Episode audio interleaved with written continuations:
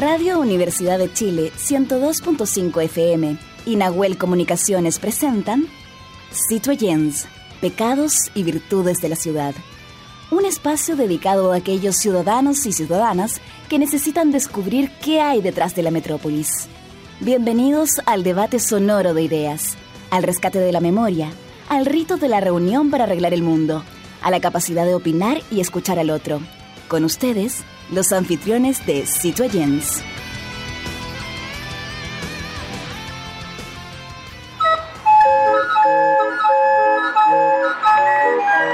Radio Universidad de Chile y el programa Citoyens, Pecados y Virtudes de la Ciudad presentan Conexión Patrimonial, Sonidos de la Geografía Humana, segunda temporada un microespacio dedicado a valorar nuestros tesoros humanos y sus oficios patrimoniales y que son parte de la memoria viva e histórica de nuestro país.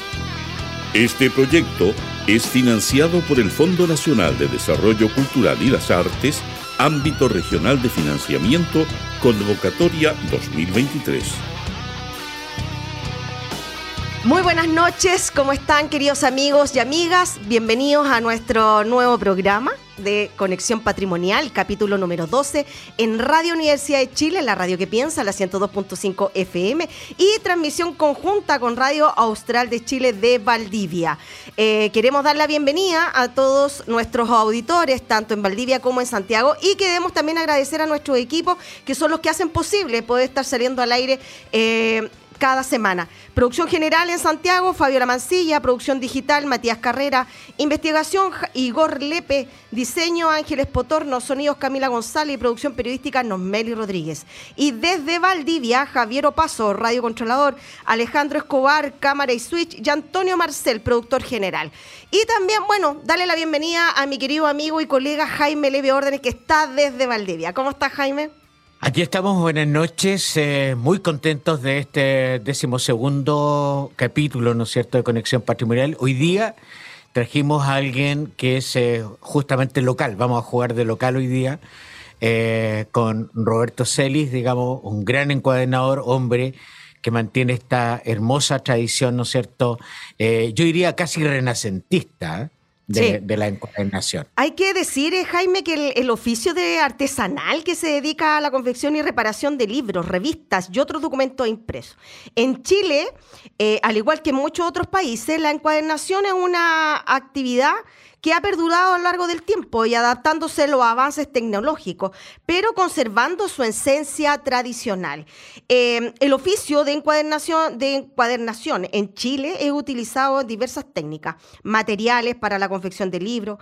Algunas de las técnicas más comunes influyen en la encuadernación cosida, la encuadernación en tapa dura, etcétera. Y ahí tenemos a nuestro invitado que nos va a decir si tenemos otras más o tenemos, nos evocamos 100% a esa.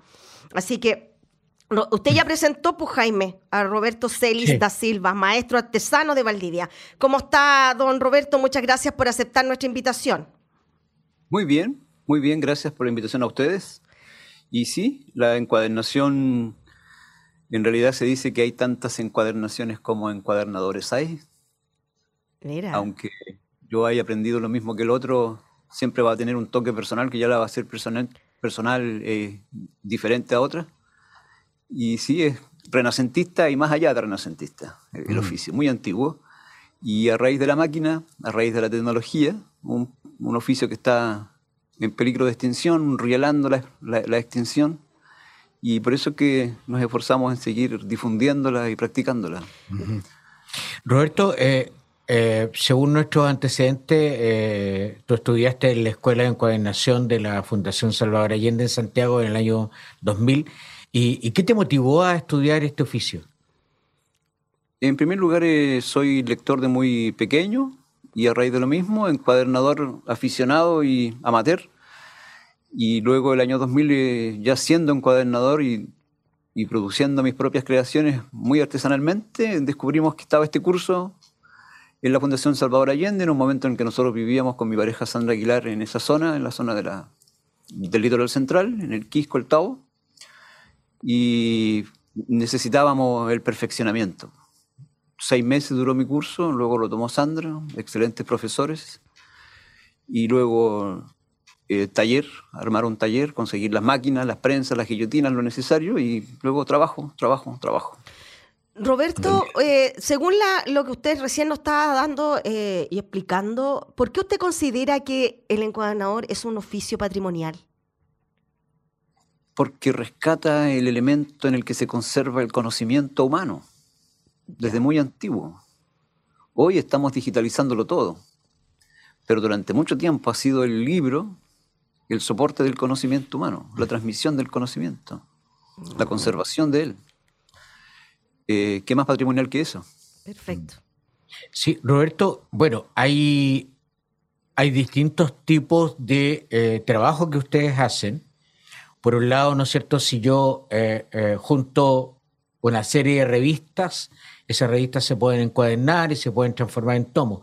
Pero también he visto en tu oficio encuadernar en blanco. Es decir, ¿no es cierto?, para que alguien, un libro de visita o otro tipo. Eh, eh, ¿Hay diferencias en, la forma de encuadernar? No, básicamente no. Solamente uno es en blanco, otro es impreso. Eh, depende del cariño que uno tenga con ese volumen.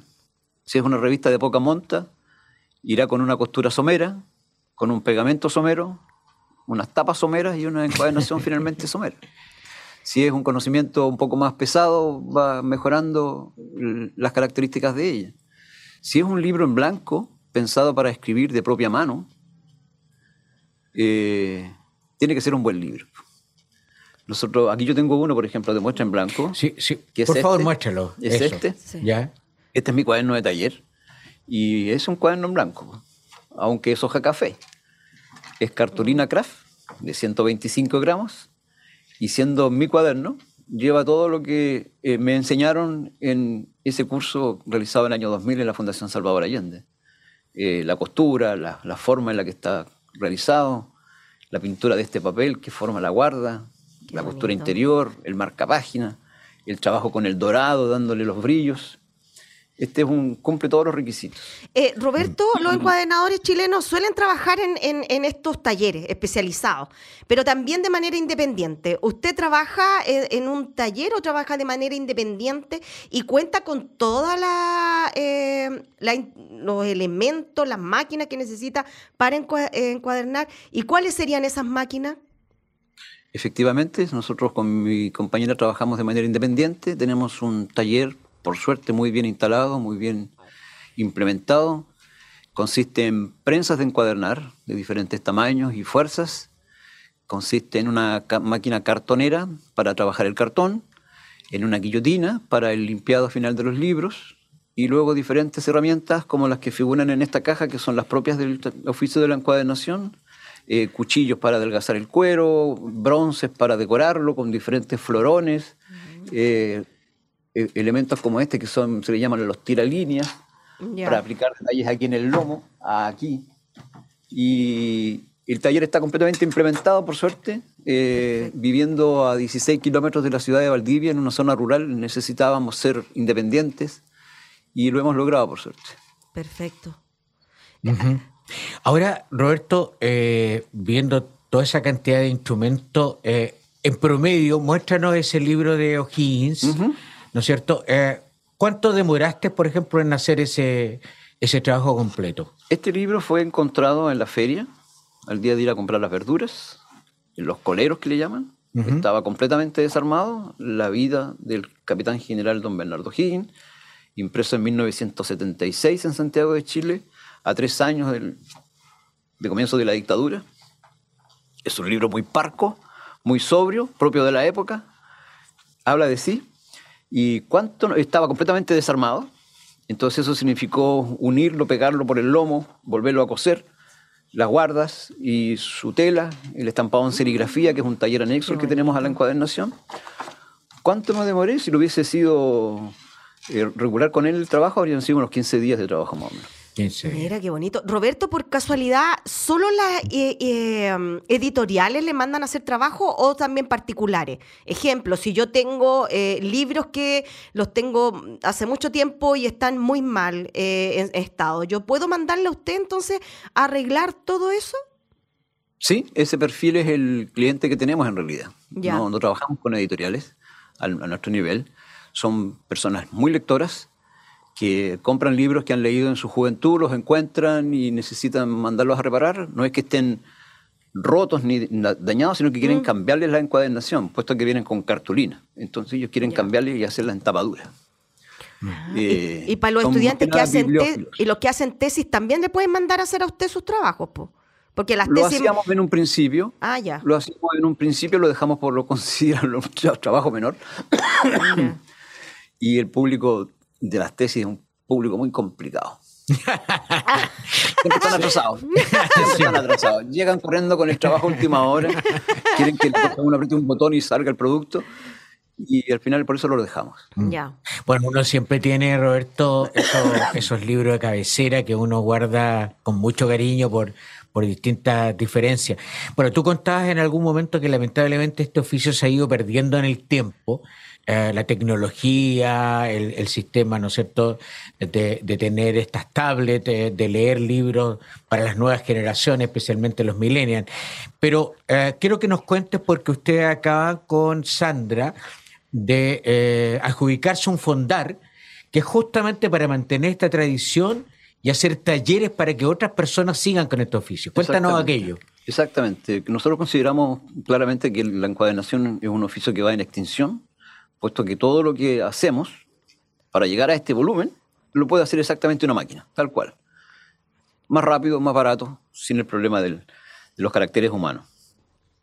Entonces consideramos que el oficio, por su eh, calidad patrimonial, debe permanecer en, uso y, y, por eso creamos en primer lugar una fundación. Somos la fundación de nosotros. El objetivo principal de ella es el fomento lector, y la enseñanza en torno al libro, el fomento de las culturas.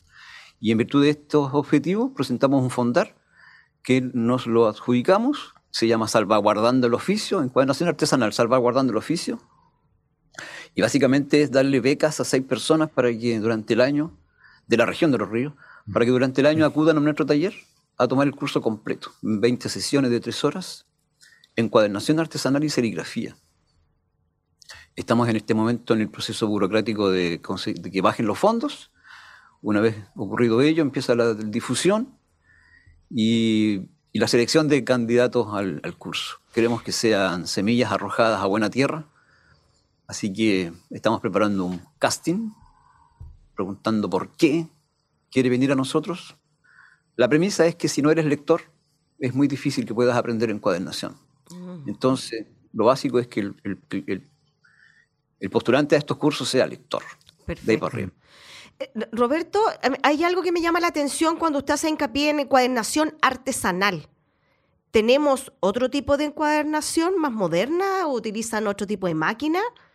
Sí, hay varios tipos de encuadernación, como le decía, pero básicamente está esta que es la encuadernación artesanal, que yo la he hecho con algunas máquinas que no implican trabajo en serie. Mm. Y luego está la otra encuadernación, que es la encuadernación artística en la que no necesariamente el libro tiene esta forma.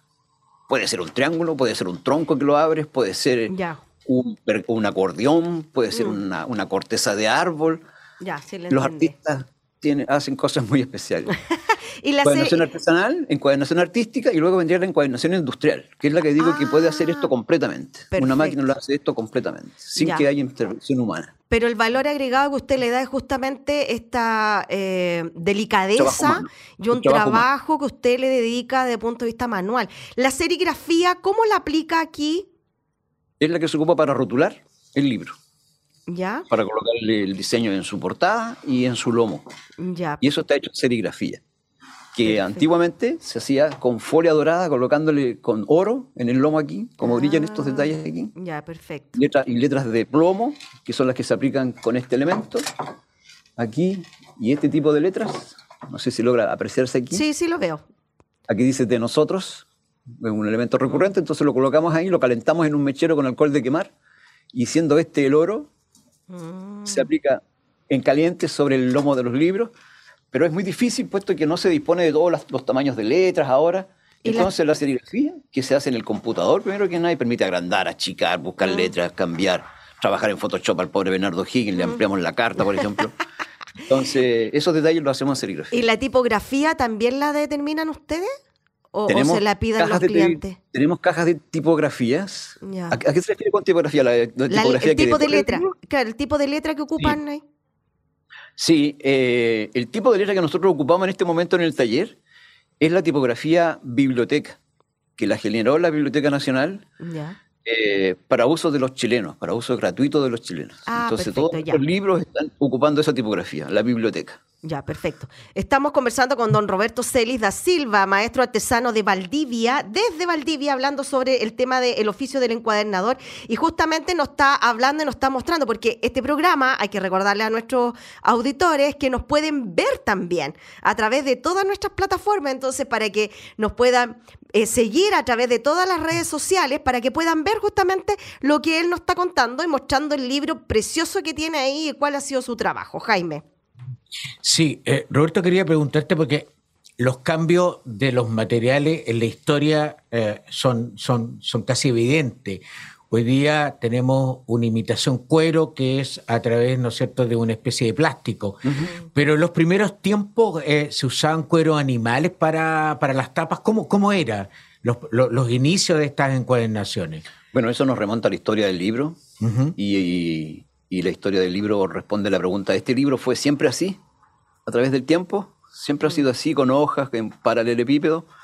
Y la respuesta es no. Hay que recordar que empezó la escritura en tablillas de arcilla, luego en tabletas de cera, luego en libros como este, pero con hojas de cuero, de pergamino, cada una de ellas. Para hacer un libro como este habría que haber matado a unas 30 animales mm. para hacerlo.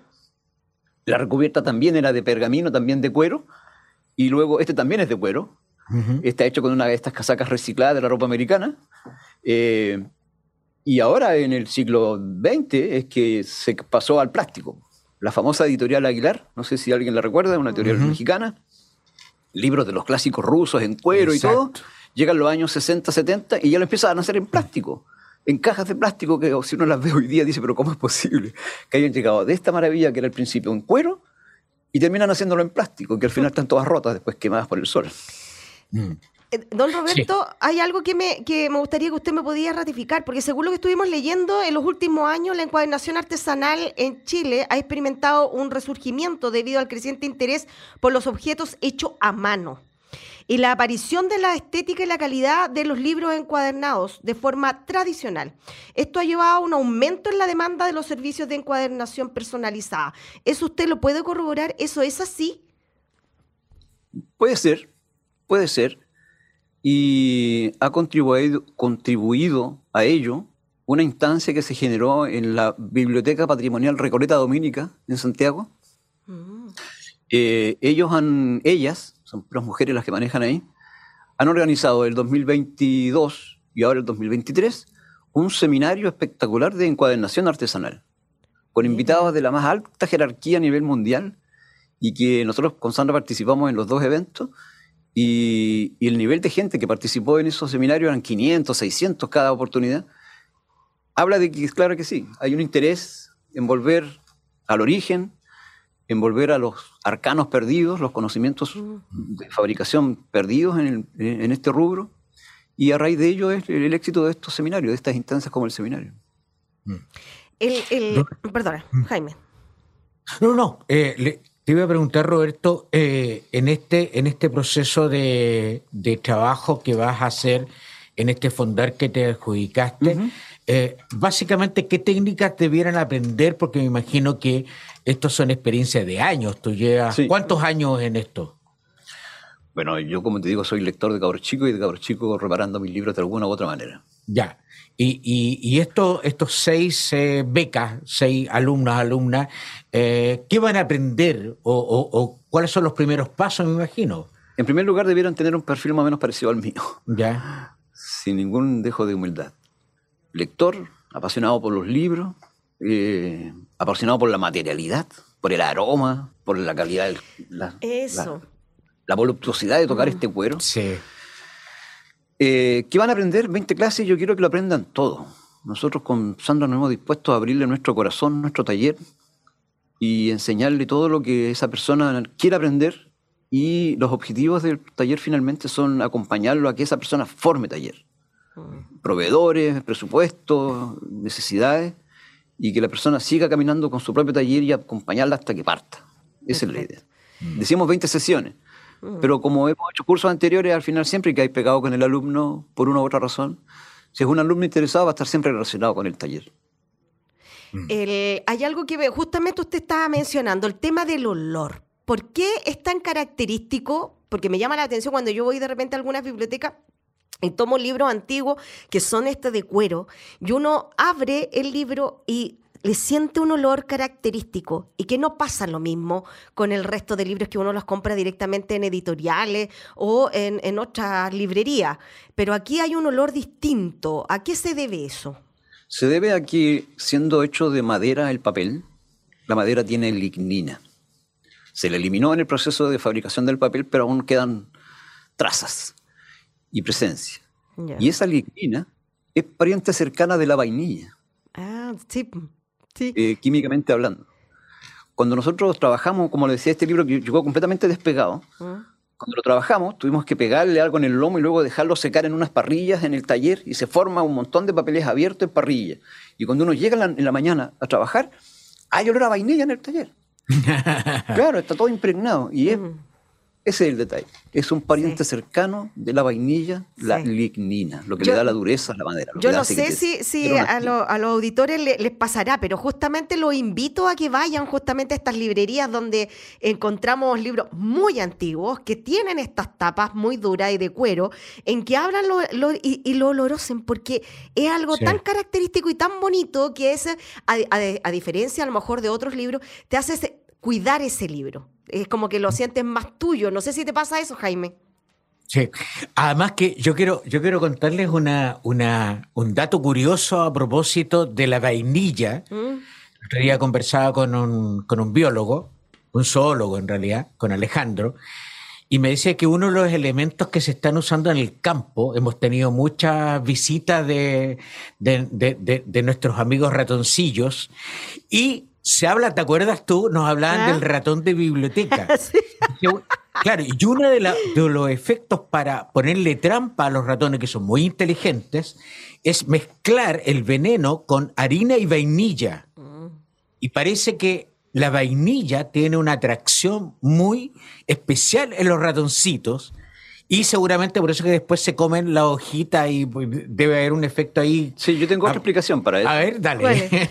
Es que se, durante mucho tiempo, hasta el siglo XIX, se ocupó para pegar los libros cola caliente. Ya. Hoy ocupamos cola fría. Si hacemos ese distingo porque antes hubo una cola caliente.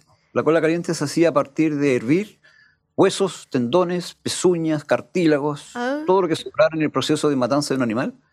Y una vez que el agua se evaporó, lo que queda en el fondo es cola caliente. Yo llevo a mi taller, la diluyo en agua, hago un baño María y con eso pego los libros. Y eso es colágeno, es una proteína de muy mala calidad alimenticiamente, pero el ratón no lo sabe. Y cuando afuera en el exterior de una casa falta el alimento por una u otra razón, entra a buscarlo adentro y lo encuentra aquí. Ah. En el lomo.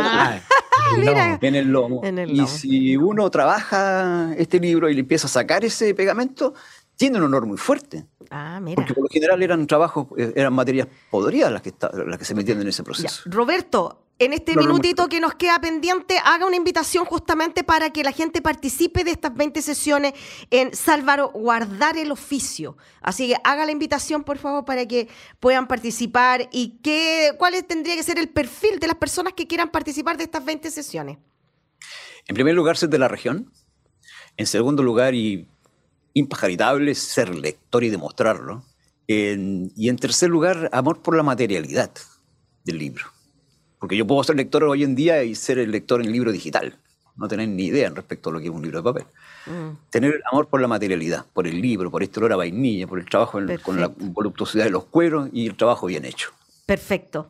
Ese es tu perfil atento al llamado. Ya, pues, ustedes, van a dar ahí el dato próximamente de cuándo empieza la, postulación. Bueno, estábamos con... Ya pues, Roberto Celis. Verónica, dime. Eh, disculpa, eh, para aprovechar que está Roberto, ¿no es cierto? Y eh, respecto de quién va a ver en la región de los ríos, que sabemos que tenemos muchos seguidores, mm. página web, o red social donde pueden ubicarlos para mandar a hacerles trabajo, Roberto? Está el Instagram, tienda taller de nosotros. ¿Tienda taller, así se llama? Tienda, taller, nosotros. De nosotros. De, nosotros. Tienda taller de nosotros. Ya, perfecto, todo junto. Ya, pues estábamos con Roberto Celis da Silva, maestro artesano de Valdivia, hablando justamente sobre el oficio patrimonial de encuadernador. Así que aprendimos algo más sobre este oficio un poquito olvidado, pero que lo estamos visibilizando, ¿cierto? A través de nuestras radios universitarias, Jaime. Así es. Bueno, eh, queremos agradecerle nuevamente a Roberto y y desearles mucho éxito en este, en este taller Fondar, ¿no es cierto?, para justamente mantener este oficio patrimonial a través del tiempo y no se, y no se extinga con la digitalización. Ya. Así que, Roberto, muchas gracias. Listo. Gracias, Roberto. Que estén muy bien. Nos vamos a una pausa y volvemos. Gracias. Eso. Y volvemos.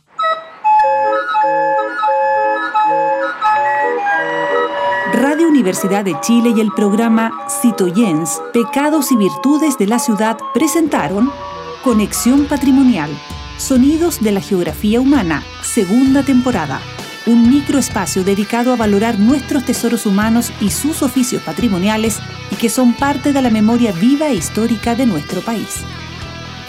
Este proyecto es financiado por el Fondo Nacional de Desarrollo Cultural y las Artes, ámbito regional de financiamiento, convocatoria 2023.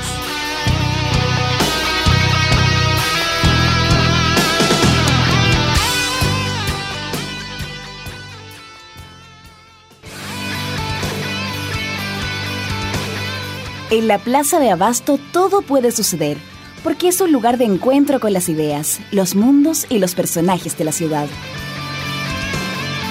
Estamos de regreso, estábamos aquí con el Big Bang de la ciudad en nuestra Radio Universidad de Chile en la 102.5 FM y también recordar que estamos en transmisión conjunta con Radio de la UH en Valdivia, ¿cierto? Que ahí también para que nos puedan acompañar nuestros queridos auditores en Valdivia.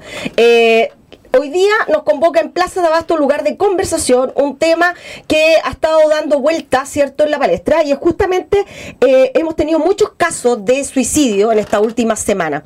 Eh, um, hay que poner en el contexto que según la Organización Nacional de la Salud, la OMS, Chile es el sexto país de América Latina y el Caribe con mayor alta tasa de suicidios. Eh, sin embargo, eh, podemos decir que los datos que tenemos hoy día nos dejan entrever que pareciera que va cada vez más en aumento. Hay un 79% de los suicidios en la región, sobre todo en la región acá en América Latina, eh, son cometidos por hombres, que eso es bastante llamativo. Y también jóvenes estudiantes en la edad de eh, educación media y universitario. Em, en Chile las tasas de suicidio volvieron a subir después de la pandemia y a superar los niveles previos, llegando a 10,3 casos por 100.000 habitantes en el 2022. El estigma que pesa sobre este tema es muy poderoso y además pareciera que la ciudadanía no le gusta hablar el tema, como que parece que trata de guardarlo el, debajito de la alfombra y no es un tema que se converse a diario. Y es por eso que nuestro programa hoy día eh, invitó justamente a un especialista, independiente del cargo que tiene, es un especialista en el tema de salud mental, porque tiene dos magíster sobre este tema y eh, también, bueno, en este minuto también parece que congeló el, un doctorado que estaba haciendo ella cuando la llama el presidente para poder asumir este cargo. Está con nosotros Andrea Albagli, subsecretaria, subsecretaria de Salud. Gracias, Andrea, por aceptar nuestra invitación. Al contrario, muchas gracias por invitarnos. Eh, Andrea, los datos que estábamos viendo eh, recién, que yo estaba entregando como datos duros eh, para poder introducirnos en el tema, sabemos que, y tú corrígeme, porque tú eres la experta, no yo, pero al parecer el tema de la salud mental y el tema de los suicidios es un fenómeno complejo y multifactorial, o sea, tiene muchos factores que llevan al suicidio. Podríamos mencionar, ¿nos podrías decir tú cuáles serían como los que podríamos identificar y detectar en nuestros hijos, en nuestros estudiantes? Eh, una cosa es hablar de factores de riesgo eh, del suicidio. Eso quería decir que eh, qué, personas podrían estar en un mayor riesgo de, tener una conducta suicida. Y además podemos conversar de en la, eh, cómo identificar cuando una persona está teniendo ya sea ideas de muerte y pudiese entonces estar eh, presentando algún riesgo de este tipo. Eh, con respecto a los factores de riesgo, la verdad es que hay, de distinto tipo, algunos que, que se identifican a nivel poblacional y otros a nivel individual, y evidentemente uno de los factores de riesgo que pueden anticipar un posible riesgo de suicidio es, es, por ejemplo, que la persona haya tenido ya antes un antecedente de algún intento previo o alguna conducta de autolesión, que haya tenido antecedentes familiares, algún familiar que haya fallecido por, por suicidio. Por supuesto que los cuadros depresivos, cuando son graves, también por supuesto que son predisponentes a tener alguna conducta suicida. El consumo de alcohol también, si es que es problemático, puede inducir a eh, episodios de crisis en los cuales se puede dar una conducta suicida y también eh, si hablamos de ciertos grupos, hay grupos de mayor riesgo debido a em, el estrés social que tienen. Eh, en particular estoy pensando en la población LGBTI, que como está expuesta a altos niveles de discriminación, esa discriminación que se llama eh, el estrés de las minorías, em, puede llevar también, o, en verdad muestra que las poblaciones de, LGBTI tienen mayores tasas de intento suicidio y de muerte por suicidio. De hecho, hay una cifra que es bien elocuente, que no puede, en términos metodológicos, no la podemos comparar directamente, porque son encuestas que son distintas, con muestras distintas, metodologías distintas, pero solo para tener una idea como de la, del orden de magnitud. Eh, cuando miramos la encuesta nacional de salud, que es nuestra encuesta poblacional que hacemos cada cierto tiempo, eh, en la última del año 2010 que hicimos, que es de entre el año 2016 y 2017, se preguntó por eh, los intentos suicidas. Y a nivel nacional, población general adulta, el 1,5% de la población declara haber tenido algún intento suicida alguna vez en su vida. Al mismo tiempo, hace un año atrás, la OTD, que es, la una organización de la, de la sociedad civil que se llama Organizando Transdiversidades, hizo una encuesta que se llama la encuesta T, que se dirige solamente a población trans. Y en esa encuesta hizo una pregunta similar. De nuevo, no son cosas comparables directamente, pero el porcentaje de personas en esa encuesta, personas trans que declaran haber tenido algún intento de suicida es de un 50%. Entonces, obviamente no podemos mm. metodológicamente hacer una comparación directa, pero de nuevo, el orden de magnitud es muy elocuente y refleja que justamente una de las poblaciones de mayor riesgo es la población LGBTI debido a el estrés de minorías, que es estar mm. sujeto a un constante em, situación que es más común, por supuesto, en ello, eh, en, nosotros, perdón, eh, de discriminación social por eh, características de orientación sexual o identidad de género. Y eso tiene que ver porque también los datos arrojaban de que el eh, los hombres estaban más propensos a, y que han habido más suicidios de varones que de mujeres. Eso también tiene que ver con eh, el estigma, con una sociedad patriarcal, con una sociedad que es discriminadora y que claramente el hombre pareciera que le cuesta más asumir una realidad más que a las propias mujeres. Absolutamente. Eso es muy interesante porque cuando miramos, por ejemplo, la cifra de depresión, la prevalencia de depresión es mucho más alta en mujeres que en hombres. Eh, pero cuando uno mira dentro de los grupos que dicen que, que, que están con un cuadro de depresión, quienes acceden a terapia, ese acceso es más alto en mujeres que en hombres. Es decir, los eh, si comparamos hombres y mujeres con depresión, los hombres con depresión tienen mayores brechas de acceso. Y detrás de eso hay, por, supuesto, siempre hay más de una explicación, porque como tú muy bien dijiste, al introducir esta sección, eh, el fenómeno de la salud mental, no importa de qué estemos hablando de salud mental, siempre es multifactorial. Eh, uno de los elementos es, son los sesgos de género, los patrones de género que de alguna forma le entregan eh, menos espacio a los hombres para comunicar lo que, le, lo que les sucede o demostrar algún tipo de distrés emocional, sino que más bien se manifiesta de otro modo. Entonces, también por esa misma falta de acceso a tratamiento de salud mental pudiese explicar que los cuadros se agravan. Y finalmente, si bien también las mujeres tienen mayor intentos de suicidio que los hombres, en términos de mortalidad, la mortalidad por suicidio es cuatro veces mayor en hombres que en mujeres. La relación es 4-1 en términos de mortalidad de suicidio en hombre en comparación con las mujeres. Aquí vamos a entrar en un tema que a lo mejor a la gente no le gusta escuchar, pero hay que abordarlo. ¿Cuáles son eh, el, el tipo de suicidio? ¿Horcamiento? Eh, cuál de, disparos, cuál es el tipo de, de, acción que cometen para que sea algo más eh, definitivo, porque si las mujeres han tenido tres veces que intentan suicidarse y no logran suicidarse, pero en cambio los varones hacen una o dos y lo hacen y se suicidan, tenemos el caso muchas veces que algunos se lanzan al metro, porque ya han habido hasta mm, dos, tres días que hemos venido con seguidillas de jóvenes que se tiran al metro. ¿Cuáles son los hechos que más se practica para lograr el suicidio? O sea, efectivamente hay métodos suicidios que son más efectivos que otros. Eh, y, y, dentro de eso, y también podemos pensar cuáles son los más habituales en nuestro país. Mm. Eh, dentro de, los que son más habituales a nivel poblacional está el consumo de pastillas eh, que lleva a una intoxicación. Ese es un método común porque además es un acceso más fácil a ese método de de, de, suicidio como, como método de acción letal, eh, también el uso de armas, eh, ahorcamientos y por supuesto que también lanzarse desde alturas. En este caso puede ser, eh, esos son como los más comunes que se dan a nivel país.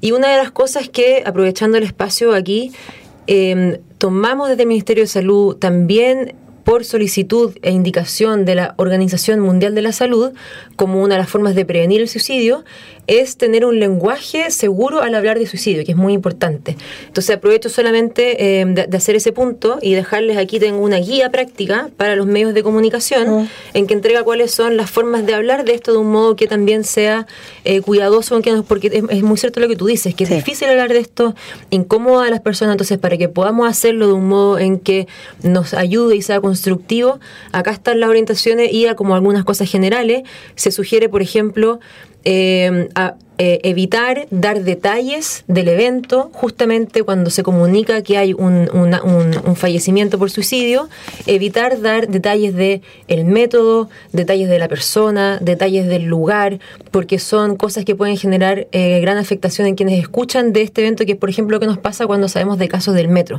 que generan alta conmoción eh, pública, por supuesto, escuchar de, de mortalidad por este tipo. Hay, hay algo también que nos llama la atención sobre la mayoría de los jóvenes trata de dar algunos avisos, da algunos.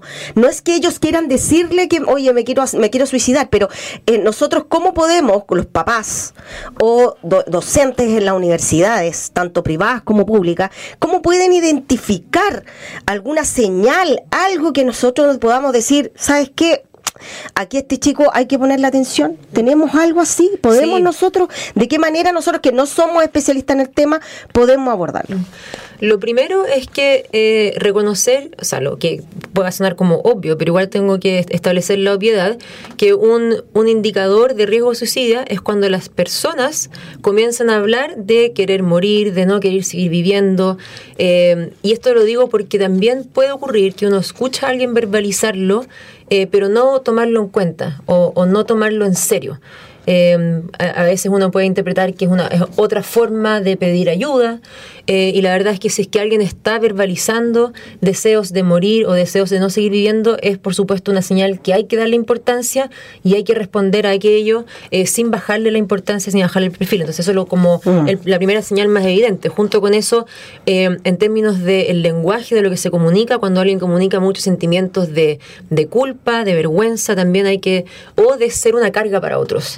E-, ese tipo de verbalizaciones eh, señalan un riesgo y también en términos de conducta, eh, un cambio conductual sobre todo que, que señale eh, una tendencia a un mayor aislamiento que alguien se quiere quedar solo, que deja de ver a sus seres cercanos, a su familia, a sus amigos, también una señal que hay que tener mucho cuidado y también conductas de riesgo en general. Si que tú ves que alguien está tomando muchas conductas de riesgo como eh, no sé, conducir de una forma irresponsable o, ponerse, eh, eh, exponerse innecesariamente a alto riesgo también son señales que hay que estar, que hay que estar atentos. Así como también grandes cambios en el ánimo, un, ánimo muy fluctuante, como de la habilidad emocional también puede ser, son señales que hay que, que hay que poner atención.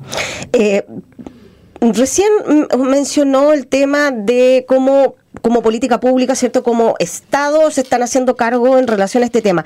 Eh, aumentar el gasto en salud mental, aumentar a los especialistas, ¿va a disminuir en alguna medida el aumento de los suicidios? Contribuye, eh, por, supuesto que contribuye, porque como esto es un fenómeno... Eh, que, tiene múltiples causas, en el fondo aumentar recursos te permite responder o fortalecer partes de eh, aquella como cadena de causalidad. Pero por supuesto que no es lo único que hay que hacer. Entonces, eh, por ejemplo, nosotros estamos trabajando en seis líneas. Una, que es muy importante, un sistema de vigilancia de la conducta suicida, porque hasta hoy en el país no teníamos un, un, un diseño de... Eh, la vigilancia es hacer una trazabilidad numérica y también cualitativa de un cierto fenómeno que se da en salud, de modo que uno puede cuantificar justamente cómo fluctúa en el tiempo y también el perfil de riesgo detrás de eso. Entonces, hasta la fecha en Chile teníamos eh, bueno, no, seguimos teniendo, digamos, pero tenemos hacia atrás la historia de la cantidad de muertes por suicidio, porque tenemos muy buena, muy alta calidad de estadísticas de registros vitales, por ende tenemos un registro de todas las mortalidades y, y las causas de muerte, pero no teníamos un registro de los intentos suicidas. Y esto es lo que venimos diseñando en el Ministerio de Salud desde el 2019, lo comenzamos a diseñar y ya estamos en la, eh, en, la fase de implementación, partiendo con pilotos regionales, eh, del Sistema Nacional de Vigilancia de los Intentos de Suicida, es decir, todos los intentos que llegan a la consulta urgencia. Todos esos serán contabilizados, además de eh, tener un, un, breve cuestionario del perfil de la persona para poder entender mejor cómo es el fenómeno y dónde entonces focalizar las políticas públicas para entonces poder eh, informar nuestro segundo elemento de la política pública, que son los planes regionales intersectoriales, como ver cómo con otros sectores, educación, deporte, cultura, justicia, eh, Ministerio de la Mujer, etcétera, con todos los otros eh, eh, sectores a hacer planes para poder atender según la información que nos dé ese perfil de mayor riesgo. Tenemos también el sistema de ayuda en crisis, que es el tercer componente, que es el asterisco 4141, que es la línea que inauguramos el año pasado, es muy efectiva, para, poder contener ese minuto de crisis emocional en el que la persona está efectivamente con ideación suicida o con un intento reciente para poder dar la, primera, la primera atención. Y también, por supuesto, eh, respondiendo directamente a, a, tu pregunta, fortaleciendo las competencias de los equipos de salud, tanto en identificar la conducta de riesgo suicida como también poder responder eh, entregando apoyo terapéutico de modo correcto para em, ayudar a transitar a esa persona hacia un mejor, hacia la estabilidad emocional. Sumado, por supuesto, estamos haciendo un, trabajo con, con, los distintos medios de prensa y medios de comunicación para hacer capacitación en cómo eh, hacer la cobertura mediática de los muertos por suicidio y también los programas de prevención que establecemos en los establecimientos educacionales. Trabajamos con los colegios también de la mm. misma línea para ayudar a los profesores a identificar eh, conductas que den como sistema señales de alerta de una, de una eventual conducta suicida y entregar herramientas a los docentes para manejar ese caso y también hacer las derivaciones a la red asistencial.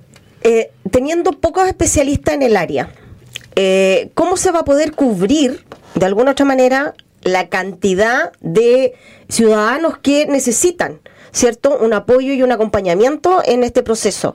Eh, considerando que, por, preguntar, el, rango etario siempre se da entre los adolescentes y los adultos jóvenes, ¿cierto? Que, y adultos mayores en algunas medidas. ¿Cómo podemos cubrir eso? ¿Cómo podemos, cómo podemos hacerle el seguimiento siendo que no están todos los especialistas necesarios en el, en el ámbito público, están en los privados y el privado es plata? Porque cuesta bastante caro un bono de salud mental. Eh, entonces, ¿de qué manera podemos nosotros como ciudadanos poder eh, llegar a tener este apoyo, esta ayuda? En esto hay dos cosas interesantes. Primero, con respecto a la edad, sea un fenómeno muy interesante que efectivamente eh, hay mayor cantidad, número de muertes por suicidio en población joven, porque también dentro de la estructura de la población hay más personas dentro de ese tramo etario más mm. joven. Eh, y además que si lo medimos con otro indicador común que utilizamos en salud pública, que son los años de vida perdidos por muerte prematura, evidentemente la muerte que ocurre a una edad temprana por suicidio genera una mayor... Eh, una mayor pérdida de años de vida, valga la redundancia, por eh, muerte prematura. Pero la tasa de suicidio es más alta en los adultos mayores. Entonces, si tú miras como la tasa de suicidio por tramotario, esto va aumentando con la edad y es mayor en los adultos mayores en comparación con la población joven, si bien es donde se da la mayor cantidad de, suicidio. Y algo que es positivo, hablando de las tendencias, eh, desde la última década, desde la, primera mitad de la, década pasada, es decir, desde el, el 2000 2010 al 2015 y de 2015 al 2019 hubo una reducción en la tasa general en Chile en términos de suicidio. Eh, pasamos de 12 cada 100.000 habitantes a 10 cada 100.000 habitantes y esta disminución fue más pronunciada en la población joven. Eso quería hacerla. Pero y el tema de los adultos mayores que estaba mencionando recién se debió por el tema de la pandemia. ¿También eh, fue algún algo que gatilló el estar encerrado y abandonado en, en cierta parte? No, esto es un fenómeno que es, eh, es, internacional, no solamente en Chile, sino que en todos los países del mundo se ve que es más alta la mortalidad por suicidio en población mayor y también es previo a la pandemia. es decir, es un fenómeno constante y tiene que ver con bueno, distintos elementos. Uno de esos, las pérdidas que se van, digamos, de alguna forma acumulando en la adultez mayor, pérdida de seres eh, significativo, pérdida de, independencia, eh, dificultades económicas que también se pueden dar mayormente en la adultez mayor, eh, y, eso, y además de que puede darse más el, aislamiento que sienten, que tienen las, muchas veces experimentan las personas mayores, son diferentes factores de riesgo. Subsecretaria, me llama la atención de que en campañas de que hace el Ministerio de Salud en invierno es, pero pega en los medios súper fuerte el tema de la vacuna, el vacunarse, el COVID, la influenza los virus, un sinfín. Siento que este tema es tan importante y que ya todos sabemos que eh, Chile es un país que tenemos eh, tasas de enfermedad de salud mental muy altas, ¿por qué no se hace lo mismo? ¿Por qué no se posesiona el tema, no se hace más visible? ¿Por qué no los toman los medios de comunicaciones tradicionales y los posesionan tal cual como han hecho las campañas de eh, vacunación? ¿Por qué no se puede hacer eso? Esa es una muy buena pregunta. De hecho, me hace como retomar una pregunta que me hiciste recién que, que no contesté del todo, que tiene que ver con con cómo nos hacemos cargo de la alta mm. demanda en salud mental, siendo que tenemos pocos especialistas al respecto. Y eso es una, una forma, es, que efectivamente estamos reforzando nuestra red de salud, pero lo otro es reconocer que efectivamente hay momentos en que las personas no pueden esperar, que necesitan una ayuda ahora mismo, con mayor inmediatez, y eso nos eh, hace crecer de dos formas. Uno, capacitando a todo el personal de salud, no solamente aquellos que trabajan en salud mental, sino que entregándoles herramientas de salud mental a, todas las personas que trabajan en salud para así eh, fortalecer la capacidad de respuesta íntegra del sistema de salud, cosa de no depender de especialistas. Esto va a ayudar a hacer la pesquisa, de, porque es, muy difícil, es mucho más difícil hacer la pesquisa de cuadros de salud mental que lo que es de otras patologías de salud. Por ejemplo, mm. Si tú hoy día tienes un accidente y te tuerces un pie y te guinzas el tobillo, está súper claro que te vas a levantar con el tobillo hinchado, morado y te va a doler. Y vas a ir a la urgencia y te va a tener el, pie morado y no hay mucho que interpretar. Esta mujer se guinzó el pie. Pero cuando estamos hablando de cuadros de depresión, de ansiedad, son síntomas que son más difíciles de identificar. Para las personas es más difícil de identificar que les está ocurriendo algo. Identificar que eso que le está ocurriendo eh, eh, escapa del rango normal de las emociones que pasan el día a día y que es algo que además puede ser tratado. Y también es más difícil para los tratantes identificar cuando hay un problema así. Entonces, si logramos capacitar no solamente a los psicólogos y a los médicos, de los trabajadores sociales, que son quienes hacen cargo en particular del programa salud mental, sino que también a nutricionistas, a kinesiólogo, a enfermero, a enfermera, mm. a técnico de enfermería, en cómo identificar signos de que existe un distrés emocional, podemos entonces llegar a más, a más personas desde el sector salud. Y lo otro es lo comunitario. Entonces lo comunitario ahí, y, y, y, tomo con la pregunta de, lo, de la comunicación de riesgo y de la difusión en medios de comunicación, es que agradezco de partida esta, entrevista y es que estamos haciendo los esfuerzos de continuar con la comunicación en particular de nuestra línea asterisco 4141, porque es lo que nos permite llegar en tiempo real cuando alguien necesita la ayuda ahora en un momento de gran angustia que lo ha llevado a pensar en la muerte.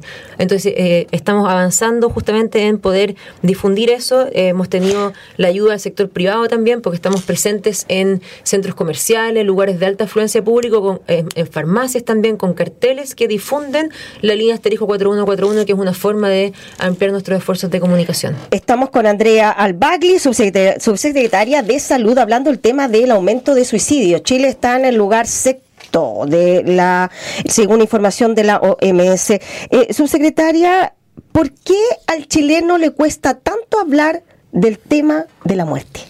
Y del suicidio específicamente. ¿Por qué lo ocultamos? ¿Por qué lo tapamos? ¿Por qué le cambiamos nombre? No, mejor no conversemos de esto. ¿Por qué como que damos, nos vamos por el desvío? Como que no, queremos, o lo ponemos debajito de la alfombra, así como temas que no se pueden acordar. ¿Por qué pasa eso? O sea, efectivamente, o sea, eh, es algo que es muy difícil de hablar, eh, que nos da como pudor, da cierto miedo también. Y yo creo que en general es porque más allá del suicidio en específico, nos cuesta mucho hablar de salud mental, porque mm. también existe una gran estigmatización hacia los problemas de salud mental. Eh, y por eso hace que las personas tiendan a sentir mucha vergüenza. Volvamos al ejemplo del tobillo.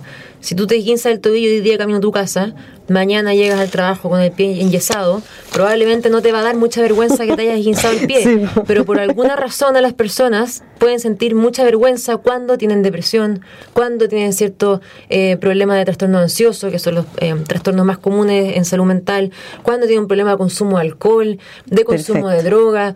Eh, genera mucha vergüenza porque es algo que de algún modo castigamos porque le culturalmente le asignamos a como que hay una, un acto de voluntad detrás de eso. Y por ende, si te está ocurriendo esto es porque tú lo escoges o porque no eres lo suficientemente fuerte para salir adelante. Y como yo anticipo que me voy a exponer a esa crítica, de los otros, prefiero mm. quedarme callado y no digo nada. Y como regla básica en psicología, sabemos que es cierto siempre que alguien escucha esto, lo que uno calla y oculta solo crece.